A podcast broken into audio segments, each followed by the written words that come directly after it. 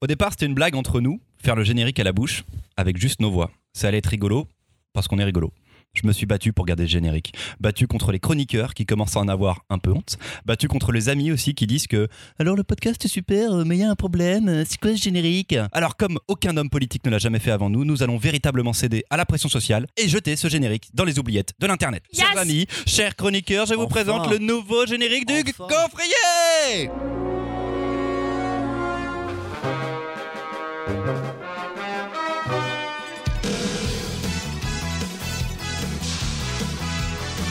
Ah, je suis tout ému. Merci à Roman de nous avoir concocté ce petit mix qui fait maintenant des heureux dans les chaumières de tous nos auditeurs. Et bienvenue en 2019 avec Le Gaufrier, le podcast BD, toutes les deux semaines en compagnie de Mimoun, Marion et Louise. Salut, Salut, Christopher Salut à tous. Aujourd'hui pour ce neuvième épisode, au programme, une enfance pleine de boutures avec Les grands espaces. un jeune saxophoniste passionné dans Blue Giant et des oiseaux caustiques dans... Big question Marion, c'est à toi de lancer la première gaufre avec l'un des albums les plus poétiques de la fin d'année dernière, Les Grands Espaces. Sur la couverture, au milieu d'une forêt verdoyante et follement belle, toute dessinée au fusain, se balade la jeune Catherine Meurice. Ma lecture de BD est animée par une quête sans fin du souffle et de l'évasion. Telle une exploratrice des temps anciens, je cherche la rupture dans l'espace-temps qui va me faire oublier l'heure, les trucs à faire et la vilanie du quotidien. J'ai ouvert le dernier album de Catherine Meurice à cause de son titre, Les grands espaces, et sans que je sois prête, l'album commence, la narratrice, l'auteur elle-même, commence par ouvrir une porte dans son appartement parisien vers ces grands espaces. Sans transition, me voilà transportée dans une campagne colorée où tout est à explorer, avec un dessin au crayon de bois, tout en délicatesse. Elle m'emmène avec elle sur les lieux de son enfance, de sa découverte de la nature et surtout du dessin et de l'art. On regarde pousser doucement une enfant au rythme des travaux que ses parents réalisent pour retaper la ferme dans laquelle ils vivent, au rythme surtout du jardin qu'ils construisent, comme un barrage de nature et de souvenirs contre une campagne qui s'est industrialisée et qui semble en train de perdre son âme. On regarde aussi pousser son appétit de la littérature et des arts, qui au fil des conversations avec sa sœur mêle Proust, Rabelais, la pousse des plantes et les explorations au milieu des vieilles pierres. J'ai lu cet album comme une ode à la nature et aux découvertes de l'enfance, finalement comme un manifeste à garder des moments d'ennui pour se construire et pourquoi pas discuter avec une statue d'un nain de jardin. Je suis sortie de cette lecture avec un goût de chocolat chaud dans la bouche, un goût de goûter après une après-midi de jeu à m'inventer des histoires avec trois feuilles et deux cailloux. Ma quête sans fin ne s'arrête pas ici, mais je vous le dis, cet album est un jalon qui va rester. Au prochain coup de blues, je répondrai encore à l'appel des grands espaces de Catherine Meurice. Un album donc de Catherine Meurice, publié chez Dargo au prix de 19,99€. Mimoun Eh bien, les grands espaces, euh, quand je commence à le lire, alors c'est vrai que Catherine Meurice, on l'avait quitté avec La Légèreté, donc un album post-Charlie Hebdo, Voilà, après la tempête replaçons un Charlie petit Hebdo. peu qui est Catherine Meurice. Elle est Elle, caricaturiste, elle est dessinatrice de presse. elle a On travaillé longtemps ça. chez Charlie Hebdo. Et elle a travaillé longtemps chez Charlie Hebdo. La légèreté, c'était vraiment post-attaque, c'était le deuil. Euh, qui était un très bel album. hein. Mais voilà, on l'a, on avec ça. Donc je reprends l'album, je commence à lire et c'est vrai que c'est pas du tout ce à quoi je m'attends au départ. Et je commence à le lire, euh, je l'ai lu en deux fois cet album. Je lis une première fois, je commence, j'en suis à la moitié, je me dis ouais, bon, euh, une enfance à la campagne, j'en ai lu d'autres. Je suis pas à fond, je... mais en fait, je le reprends une deuxième fois et je vais au bout. Et j'invite tous les lecteurs à le lire d'une traite, d'un bout. À la fin, elle a cette force, Catherine Meurice, c'est vraiment une très grande dessinatrice. Euh, c'est euh, pour moi l'une des autrices, on, approche d'Angoulême, qui un jour pourrait avoir le grand prix d'Angoulême pour l'ensemble de son œuvre. Elle a cette force de partager une passion pour euh, notamment la culture. Alors elle va parler- nous parler de nature aussi, mais la culture, euh, la littérature, euh, les arts en général.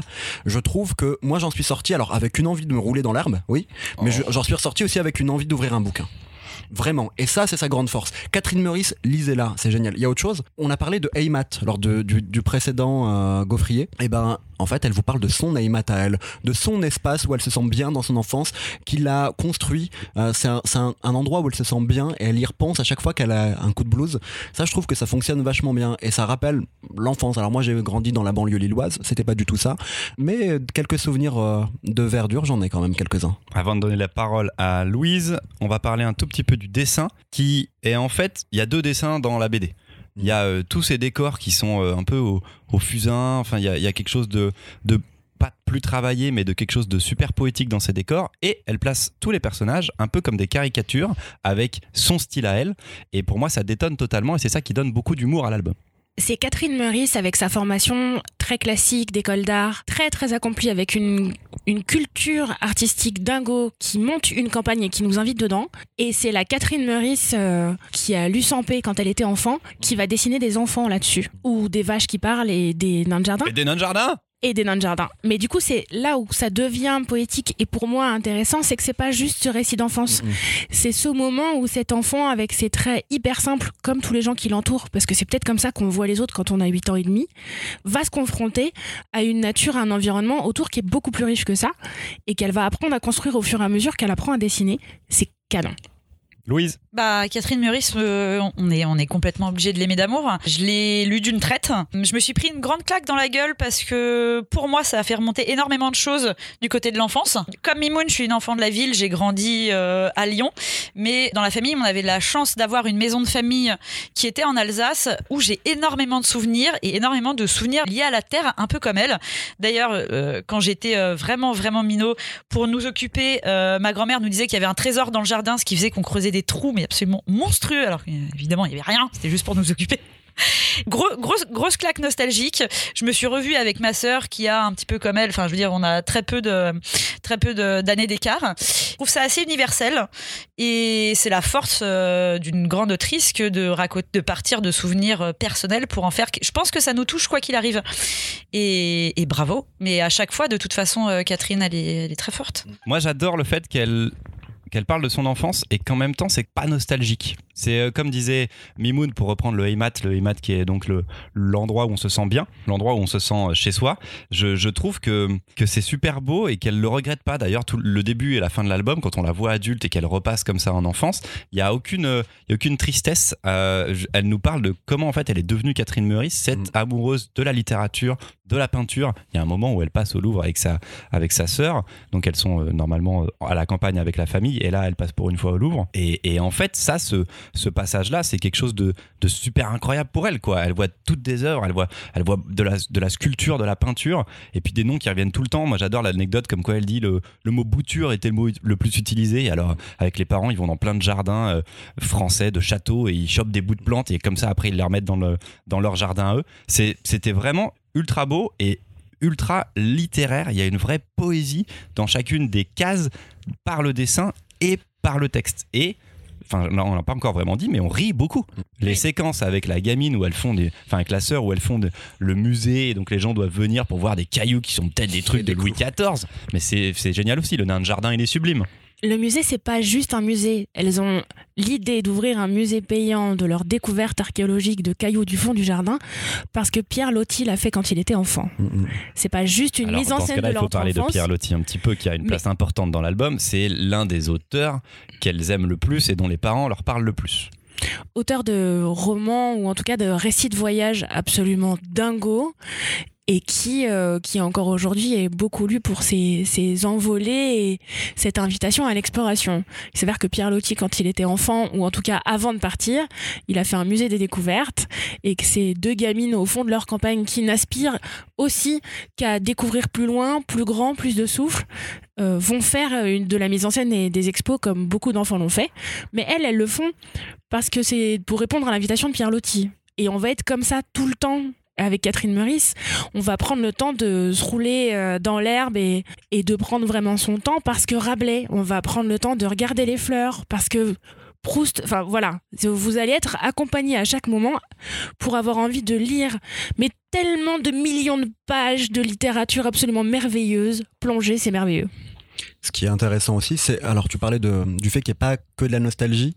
Euh, c'est aussi un regard euh, à certains moments politique qui va pas être forcément tendre. Elle vous parle d'une époque où euh, la campagne, ah ben, on détruit euh, sur les, les, routes, les chemins, on détruit les arbres pour pouvoir laisser passer des tracteurs de plus en plus gros. Elle vous parle ben, des euh, méfaits de comment dire d'une agronomie qui devient aussi néfaste. Elle va vous parler de discourance dans certains coins de- du Poitou à l'époque, et elle va nous parler du Puy du Fou notamment, de comment elle a senti un malaise par rapport à certains discours.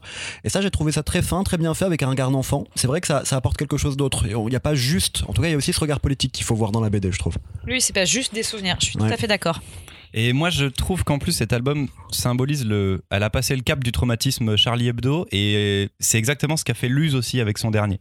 Je trouve qu'ils sont tous les deux, ils ont passé autre chose. Euh, les- le- ce qu'ils ont vécu euh, fait que tout leur, toute leur œuvre est viscérale quand même, et il y a quelque chose qui en sort, et ça, ça a quelque part ajouté quelque chose à ce qu'ils écrivent et à ce qu'ils, à ce qu'ils accouchent. Mais elle est dans elle est dans de la passation d'émotions et c'est exactement ce qu'a fait Luz avec Indélébile qui est sorti chez Futuropolis où pour moi il y a, y a de l'é- de l'émotion, de l'amour et de beaucoup d'humanité qui arrive dans leurs albums alors qu'avant on avait quand même ces dernières années pas mal de tristesse, pas mal de, de haine et de rancœur et de, de choses qui étaient plus dures pour eux. En tout cas là on est reparti sur des bons sentiments. Alors, c'est vrai que quand j'ai commencé à lire l'album, sur les premières pages, je pensais qu'elle était encore dans, euh, l'après Charlie Hebdo. Mais euh, bon, en le lisant et en le finissant, je me suis rendu compte que pas du tout. Et j'ai cru l'entendre, enfin, j'ai dû l'entendre ou la lire dans une interview dire que c'est un album qu'elle avait en projet avant les attentats. Ce qui fait qu'elle bah, a tellement dépassé ça bah, qu'elle est revenue à ses projets d'avant, en fait. C'est beau? Bah oui, c'est beau. À quand un prix pour Catherine Meurice Euh, Elle aura un de ces jours, c'est sûr. Elle fait partie des autres. Peut-être pourrons-nous en parler dans notre émission spéciale Angoulême. C'est moi qui prends en main la machine à gaufres maintenant pour vous présenter un manga que je n'ai aucune raison d'aimer, Blue Giant. C'est rare d'avoir un fond noir sur une couverture de manga. Les textes sont en bleu, le personnage est lui aussi dans ses teintes bleu marine et cela laisse toute la place au saxophone doré qui est véritablement l'élément central de cette sublime couverture. Août 2013, j'achète le premier tome d'un manga totalement par hasard, Vertical, et tombe amoureux de cette série. Pas fan d'alpinisme, de neige et d'orteils congelés, je ris et je pleure à chaque chapitre grâce aux histoires de Sampo, sauveteur de haute montagne bénévole qui sauve les âmes en même temps qu'il sauve les corps. Pas fan de montagne, je ne comprends pas ce qui allume en moi toutes ces émotions en si peu de pages. Une façon de raconter un humanisme hors du commun qui fait vibrer ma corde sensible. Juin 2018, je vois débarquer le premier tome de Blue Giant. La couverture montre un joueur de saxophone. Ouais, bof, pas fan de jazz. Je vais reposer au moment où mes yeux tiltent sur un détail. La mâchoire du garçon. Elle me dit quelque chose. On dirait Sampo. Feuilletage rapide. Mais bordel à cul, c'est lui Qu'est-ce qu'il faut au niveau de la mer avec un saxo dans les mains? Je réalise mon erreur. Il ne s'agit pas de Sampo, mais de Dai, un lycéen qui joue tous les jours du saxophone depuis 3 ans. C'est le héros du nouveau manga de Shinichi Ishizuka. Après un tome, je reconnecte tout de suite avec les émotions de Vertical. Ishizuka est surdoué pour transmettre les émotions et même s'il passe maintenant à une longue histoire, contrairement aux petites séquences de Vertical, c'est à nouveau l'humain qui va transpirer dans chaque chapitre. Les rencontres, les professeurs, les épreuves comme la première scène, le premier concert de rue. Dai est un génie encore innocent comme tous les héros que j'aime. Il est volontaire, gentil, passionné, déterminé, comme tous les héros de shonen, comme Goku, Luffy ou Naruto, sauf que là, l'ennemi, c'est la musique et l'émotion qu'elle doit transmettre. On dit parfois qu'on peut entendre la musique dans certaines bandes dessinées. Je trouve ça faux. On ressent l'émotion que les personnages y mettent, mais on ne pourra jamais entendre une mélodie. Et c'est sans doute pour ça que Blue Giant fonctionne sur moi. Parce que cela pourrait être n'importe quel air qui sort de l'instrument de Dai, j'aurais quand même sa fureur et sa passion pour me hérisser les poils.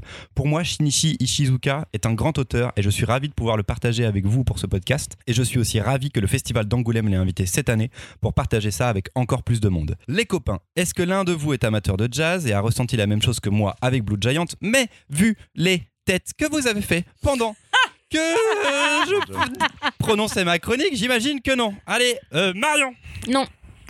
C'est tout. Allez, pas de... Je, Juste Ça s'arrête là. Euh, je crois- suis- alors, amis auditeurs, je vais être très honnête avec vous. Euh, Christopher nous a encore présenté un shonen avec un héros en construction charismatique qui se spécialise dans quelque chose pour dépasser oh là là et aller au bout du monde. Il s'avère que Dai, lui, fait du saxophone, il pourrait faire de la pêche à la mouche, on verrait pas trop la différence. Exactement Et du coup, eh ben, en fait, quand t'as un problème de musique, parce que quand t'es auteur et que tu te spécialises dans un truc et que tu sais pas du tout de quoi t'es en train de parler, ça se voit. Ça se voit vraiment beaucoup. Mais non. Donc, alors, on a des problèmes de main. On a des problèmes vraiment des vrais problèmes d'instruments de musique en fait et on a des juste ne serait-ce que des problèmes d'apprentissage de la musique il y a juste un problème d'apprentissage de la musique puisque comme c'est une quête euh, initiatique pour le dépassement de soi et c'est là où je suis pas d'accord avec toi Christopher parce que c'est pas la musique l'ennemi du tout ça ne peut pas être la musique c'est lui-même, on se retrouve quand même à passer énormément de temps à répéter avec lui et à apprendre la musique. Et c'est pas très compliqué, la musique c'est une langue étrangère. Même quand t'es un génie, il y a un moment, il prend des cours parce qu'il veut apprendre la grammaire de cette langue étrangère et du coup ça marche plus. Donc moi je suis restée tout à fait extérieure à ça parce que Dai, il est bien mignon. hein. J'espère pour lui que, comme certains, certaines interstices de la BD euh, nous laissent entrevoir, ça va devenir effectivement une légende du genre. Mais la vérité, hein, en fait, vous voulez voir du jazz, allez voir des concerts, mais arrêtez de lire des mangas sur de la musique. C'est un- Ok, d'accord. Attendez, attendez. Je réponds à ça, je réponds à ça, je réponds à ça. On lit des dizaines de mangas avec du combat et des trucs fantastiques. Et là, ça vous dérange parce que. Mais non, vous- j'aime pas non plus, en fait. Tu le sais très bien. Mais, Mais là, on s'en fiche que ce soit sur le jazz. Pour moi, c'est pas exactement sur le jazz. C'est justement ce que je dis dans ma chronique, c'est que on s'en fiche que ce soit sur le jazz. Moi, c'est les séquences, c'est l'émotion, c'est la- le moment où il commence, où il joue du jazz pour la première fois à son meilleur pote quand ils sont dans un truc de karaoké et que ça met les larmes aux yeux aux potes. Et cette séquence, elle est dingue. Ouais, mais le problème, tu le disais toi-même, on n'entend pas du tout la musique. Alors moi je veux dire, j'ai lu, j'ai lu les tomes bien avant que tu, euh, demandes euh, de, les lire pour le gaufrier, euh, et je les lis à chaque fois que ça sort. Et dès le premier tome, moi j'écoute un peu de jazz. Je dis pas que je suis un spécialiste, mais j'écoute un peu de jazz. Je sens pas du tout la musique, je sens que l'auteur n'y connaît rien du tout. Alors il y a ce truc où à la fin, en effet, de chaque tome, on voit un peu le futur, donc on comprend que il va se passer quelque chose. Il y a un peu d'émotion, les gens repensent à lui avec nostalgie. On parle de son évolution. Donc il y a quelque chose à la fin de chaque tome où je me dis ah ok c'est pas mal. Mais par contre dans la BD ça marche pas. Moi quand je lis un manga, un shonen, je sais pas moi, si je lis un, un manga qui parle de d'arts martiaux, j'aime bien qu'on m'apprenne un peu les arts martiaux. Quand on parle de sport, j'aime bien qu'on m'apprenne un peu le sport. Là on parle de Mais musique. tu n'es pas- ni sportif ni fort dans les arts martiaux et ça se trouve on te raconte n'importe quoi. Oui, mais au moins on me le vend bien. Là, on me le vend pas bien, la musique. Et il y a autre chose, un dernier truc. Tu parlais de ah la musique, c'est difficile à faire en BD, c'est pas possible. Bah, je t'invite à lire Les Mauvais Garçons euh, de Benjamin Flao, où à chaque moment de musique, le temps s'arrête. C'est vachement bien. Moi, je suis pas d'accord. À chaque fois, Prud'homme. jamais rien entendu de Bah, jazz. de. Prud'homme, mais en tout cas, t'as les émotions à ces moments-là. Là, tu vois juste une page et le dessin s'arrête, il se passe rien. En fait, tu vois le mec qui souffle et il se passe rien. Je trouve qu'il se passe non, il y a rien des du tout. longues séquences, séquences où il joue. Moi, je vais, je vais être plus nuancé que vous. Je crois que je vais arrêter de, prono- de, de chroniquer des mangas. Clairement, vous n'êtes pas dans ma ligne euh, de manga. Arrêtez les mangas. Je, Je- ouais. je- je vais les lire et puis j'en Je- je parlerai vais- je vais plus te à défendre personne. Sur certaines choses. J'écoute pas mal de jazz, voire beaucoup de jazz. J'ai une formation classique. euh, j'ai fait d'un instrument de musique pendant plus de 15 ans, donc je, il y, y a des choses qui sont très bien faites. Après, pour moi, ce genre de manga, c'est un manga didactique sur la musique qui essaye d'expliquer c'est quoi le jazz, qui essaye de dire non, le jazz n'est pas une musique de vieux, ce genre de choses. Là-dessus, c'est cool. Après, il y a des gros poncifs sur le jazz. Euh, C'est-à-dire que clairement, à un moment, il dit le jazz, c'est la musique de l'émotion. Oui, d'accord, super, merci. Je sais pas, c'est comme dire le rock, c'est la musique de la révolte. Oui, d'accord, très bien. Il met en vrac, pour moi qui écoute pas mal de jazz, il met en vrac, oui, le jazz, c'est euh, bah voilà, Louis Armstrong, Eric Dolphy, mais ça n'a rien à voir. C'est comme dire, oui, le classique, c'est c'est beau, mais je veux dire entre Bach, euh, Ravel et Pierre Boulez, je veux dire, ça n'a rien à voir. Bre- Bref, là-dessus, ça va pas. Après, je Enfin, voilà, c'est le seul qui existe dans son genre. Je sais pas si des gens. Est-ce que t'as écouté des choses? En jazz? En jazz Non, très très peu. Voilà. Non, suite à ça, non. Suite à ça, Parce donc que ça pour t'a moi, pas donné c'est- envie d'écouter Non, quelque parce chose. que c'est pas le but pour moi. D'accord. Pour moi, Après, c'est pas le but. là où j'ai trouvé que c'était très bien fait, pour avoir fait de la musique, c'est le parallèle qu'il a entre je suis sportif et je m'entraîne comme un sportif sur mon instrument de musique. Euh, J'étais en classe horaire aménagée musique, je faisais de la musique pendant trois heures par jour. Jouer d'un instrument de musique, c'est quelque chose qui fait mal, c'est quelque chose qui fait mal physiquement. Quand il dit qu'il joue en live, c'est comme jouer un match. Enfin, cette analogie-là est hyper bien faite et c'est bien vu. Donc c'est pas mal, c'est didactique, c'est sur le jazz. Après moi ça m'a agacé parce que il y a pas mal de trucs que je connais et du coup je, je trouve ça claqué. Après il y, a des- il y a des bonnes choses, vous êtes vilain. Marion veut m'enchaîner, deuxième round. Mais Bam le pire, en fait, c'est que là, bon, vous avez compris que moi, ce manga m'est un peu tombé des mains. Mais là, j'ai un problème avec ta chronique, Christopher. Parce que, ou en tout cas, ce que tu dis du manga. Parce que tu peux, pour moi, juste pas enlever le jazz de là pour nous présenter ça comme un album ou en tout cas une série qui vaut le coup qu'on marque, qu'on arrête et qu'on la suive. Parce que dans sa construction, si t'enlèves le jazz, il y a rien, mais alors il y a rien de rien, Là, de rien, de rien qui sort. Là, c'est le thème, mais de exactement de la même façon que dans un manga d'action, ce sera les arts martiaux, et ça te donne pas envie de forcément aller faire de la boxe euh, si tu lis Hippo. C'est la même chose. Ben, pour le coup, euh, Bah, Captain si. Tsubasa, ça amenait des gens à faire du foot. Euh, High Shield 21, du football Ça a pu amener des gens à Ah faire oui, du oui, foot. clairement. Nous, après, pour nous, là, peut-être pas, mais ça se trouve, ça fera aussi ça pour des gens. Bah, écoute, Après une, euh, une bande dessinée qui retranscrit la musique, c'est c'est quand même très compliqué. Pour moi, ça n'existe voilà. Mais pas. ça existe. Ça existe Ça parce existe. que euh, Eh ben, enfin Total que je Jazz de Blutch, moi je Ouais. trouve qu'il y a des choses qui sont absolument magnifiques, mais c'est c'est quand même excessivement compliqué. Il y a, y a quelque chose de trop lisse dans Blue Giant où il y a quand même pas mal de, de planches où on le voit où euh, la posture typique euh, du jazzman là, où il est courbé comme ça sur son saxo en mode années 80. Chers auditeurs, Louise vient de se hyper radiophonique. Et, C'est génial. et alors, je tiens à, préciser qu'il y a un vrai effort maintenant de Louise parce que son micro a suivi sa bouche. Et que vous, savez que C'est c'est c'est nouveau pour elle. C'était chaud C'est 2019. très fort.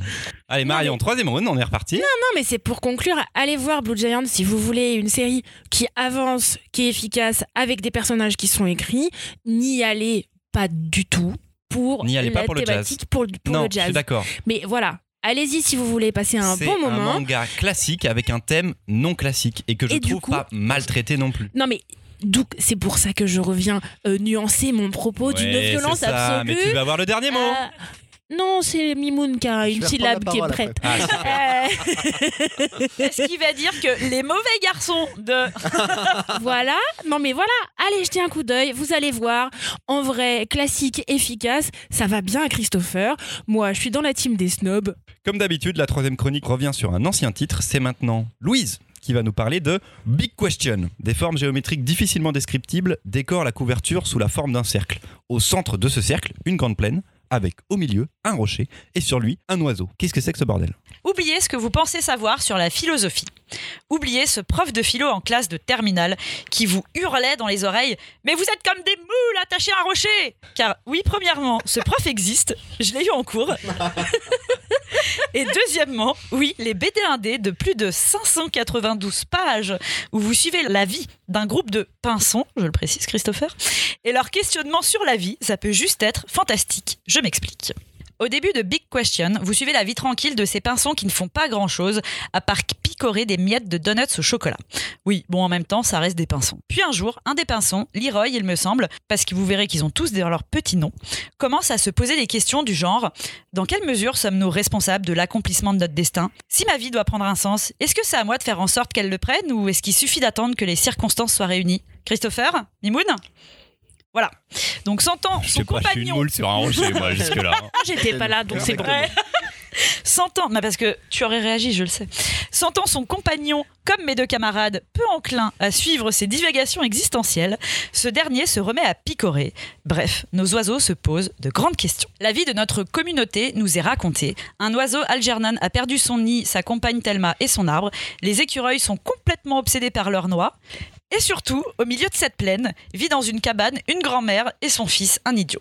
Sujet de grande fascination pour certains oiseaux. Et d'un coup, tout bascule. Leur petit monde est bouleversé quand un avion de l'armée de l'air s'écrase dans la plaine, lâchant une bombe qui n'explose pas au sol. Pour eux, l'avion est un oiseau géant et la bombe un œuf qu'il faut protéger. Commencent alors les dissensions. Les uns veulent communiquer avec le pilote, les autres le considèrent comme une menace. Là-dessus se greffe une chouette, un serpent énigmatique, des morts, des explosions, des corneilles belliqueuses, bref, la vie dans la plaine.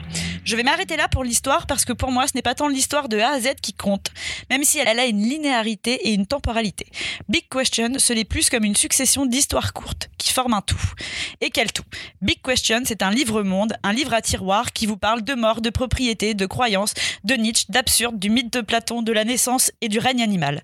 Impossible pour moi de n'avoir qu'une interprétation de l'œuvre, tellement celle-ci est foisonnante et fait appel à notre intime et notre vécu. Ce n'est pas pour rien non plus que l'auteur a mis plus de 15 ans à l'écrire. Un tout comme je vous disais, car le fond est indissociable de la forme, parce que là, on va aussi parler du dessin. Le dessin est excessivement minimaliste, les répétitions sont légion dans la mise en page, et c'est tant mieux parce que ça marche. Le blanc remplit énormément la page, il nous absorbe complètement et nous donne cette impression d'aridité de la scène, d'ampleur du vide. Les mouvements des oiseaux sont croqués à la perfection. Tout est vu quasiment à travers les yeux de ces pinsons. Je me sentais pinson quand je lisais la BD. Le décor minimaliste renforce de fait les dialogues entre les oiseaux et la personnalité de chacun. Quel tour de force. Et enfin, rien de cela ne marcherait sans cette petite pointe d'autodérision et d'ironie, parce qu'après tout, il s'agit quand même d'une bête histoire d'oiseaux qui veulent manger des graines. C'est d'Anders Nielsen, c'est paru en 2013 chez l'association et cela coûte 49 euros. Qui veut en parler? Allez Mimoun. Alors Mimoun ne l'a donc pas relu. Eh ben, je l'avais lu en 2013 euh, et c'est une BD qui m'avait vraiment beaucoup plu. J'en avais déjà entendu parler en fait du projet de Big Question, comme quoi un auteur sortait des fanzines chaque année depuis quasiment 15 ans et racontait une histoire d'oiseau.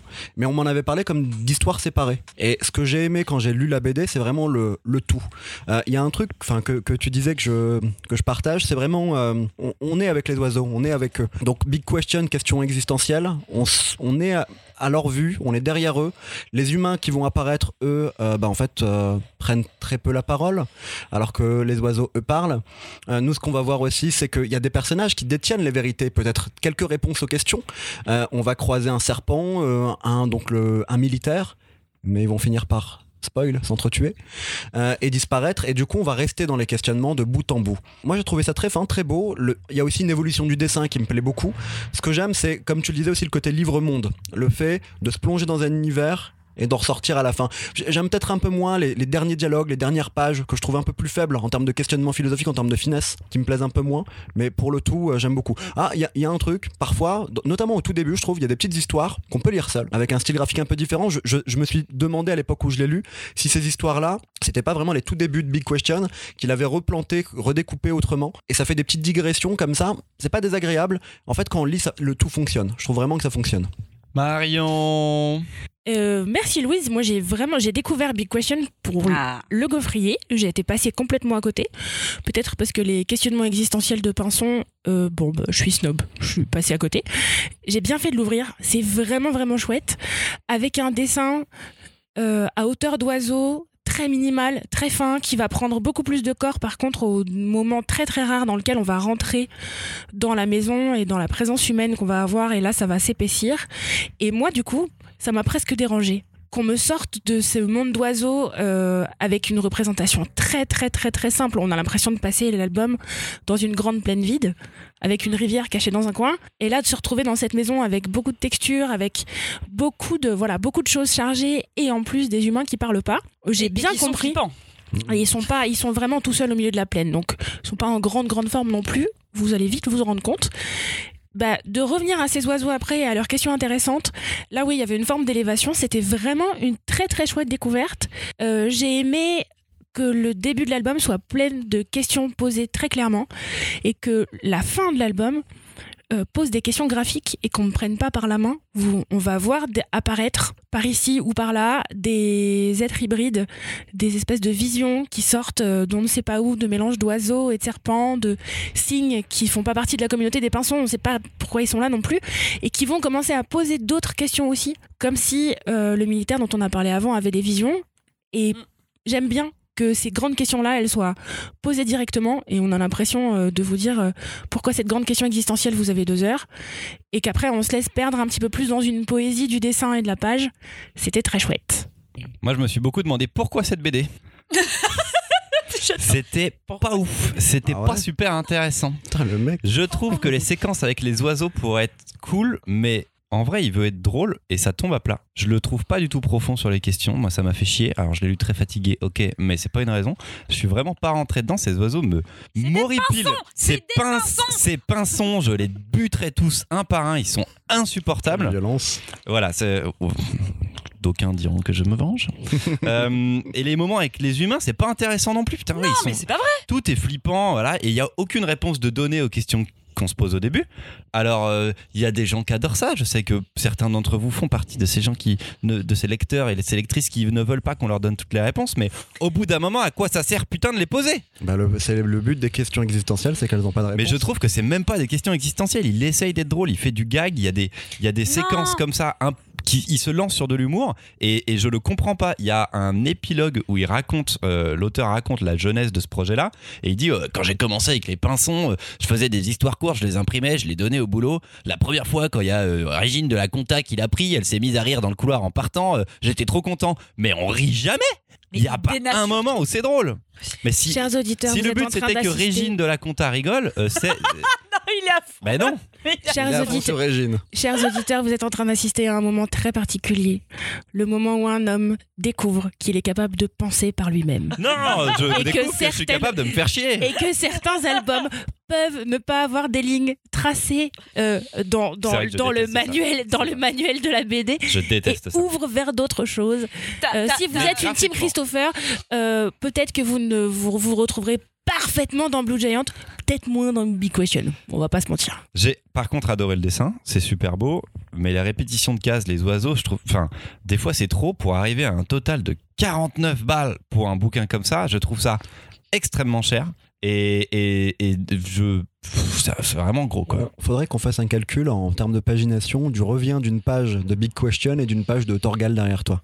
Mais je pense que c'est moins cher d'acheter euh, Big Question que le Torgal derrière toi. Non, Si. mais non. C'est si. plus Bon, intéressant. on fait fera, les, phrases, par les calculs.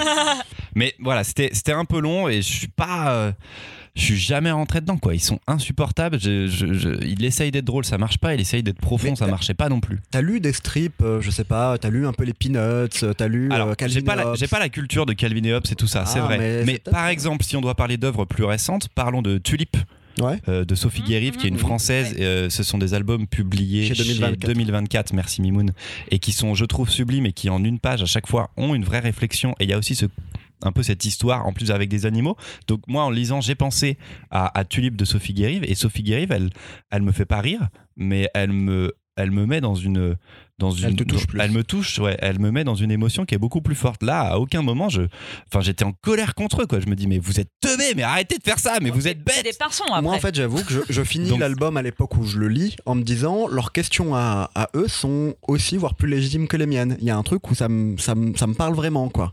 Et je me suis vu avec eux. Mais toi, ça te touche pas. du tout Alors, euh, en effet, je, trouve ça beau par le dessin, je trouve pas ça forcément poétique euh, dans la manière de travailler. Mais moi, c'est un trip qui m'a. Enfin, je suis rentré dans un monde. J'ai lu un monde. Si, un enfin, euh, moi l'idiot, je trouve qu'il a un côté très poétique quand il est avec son, avec son, alors je sais plus lequel, euh, lequel le protège euh, au final euh, est sur sa tête et tout ça, mais c'est, c'est, il y a, il y a un côté hyper touchant. T'as l'impression que c'est une naissance au monde alors que le militaire est complètement fou. Tu, d'ailleurs, tu sais pas très bien pourquoi est-ce qu'il est là et, et ce qui se passe. Et je trouve que les deux, le militaire quand il rêve tout ce côté onirique, c'est hyper, hyper intéressant.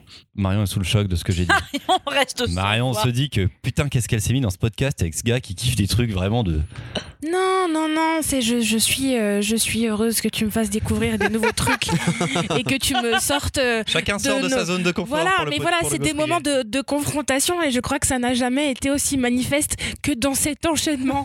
Mais il faut dire, Blue Giant, Big il Question. faut dire que tu t'es bien vénère, là. hein. Et, Mais oui, mais euh, enfin. et du coup, je voilà, je, je médite quelques instants sur euh, voilà, je c'est c'est pas grave, mais je suis assez fière de pouvoir te dire que tu es mon quota d'amis pas snob. Vous n'êtes pas nombreux, Je sens de la condescendance, Marion. Oui. Un petit peu. mais beaucoup d'amour. mais du big love. Peut-être que je change toute l'équipe d'ici la semaine prochaine. Je fais les meilleures blagues. Et j'espère que Régine, elle est dispo, parce qu'apparemment, elle aime bien les trucs comme ça, donc elle pourra rire un truc drôle. Allez, on remballe pour ce soir, chers auditeurs. Nous, on a notre résolution avec ce super beau générique. Alors, à vous de faire la vôtre. Vous pouvez nous aider en aimant le podcast sur les réseaux sociaux, Facebook, Instagram et Twitter.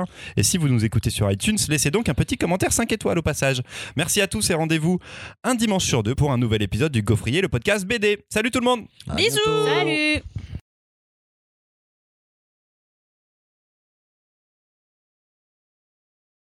D'accord. C'est le go, c'est le gaufrier. Ouais, la première de l'année. C'est le gaufrier. C'est le go, le go, go, go. Podcast le de BD. BD. On est pas mal là.